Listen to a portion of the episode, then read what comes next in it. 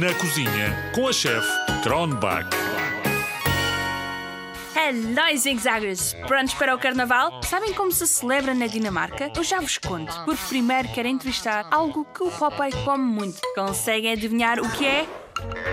Olá, Espinafre! Bem-vindo à Cozinha Zig Zag. Obrigado, chefe Cronenbach. Tenho Espinafre, tu dás muita força ao Popeye, não dás? Ah, dou sim. Já viste bem os músculos com que ele fica?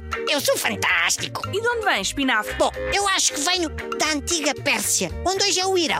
Depois fui para a China e para a Índia, mas não me perguntes como, porque não me lembro, era muito pequenino na altura, não é? Eh, eh, Na Idade Média, eu, eu- já tinha chegado à Europa e os pintores usavam o sumo das minhas folhas para pintarem a cor verde.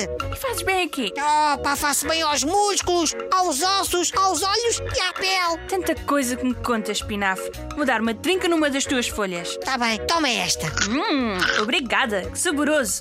Já sinto os músculos maiores como os do Popeye. Obrigada pela visita, Espinafre. Obrigado eu por me convidares até à próxima. Vice, Espinafre.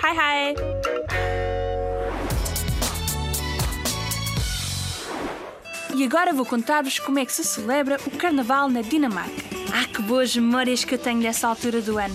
Mascaramos-nos todos, tal como aqui em Portugal, comemos um bolo de massa folhado muito pequenininho e pomos-nos em fila indiana para, à vez, darmos com um taco num barril cheio de gomas lá dentro, como se fosse uma pinhata. Antigamente punha-se um gato preto lá dentro, coitado.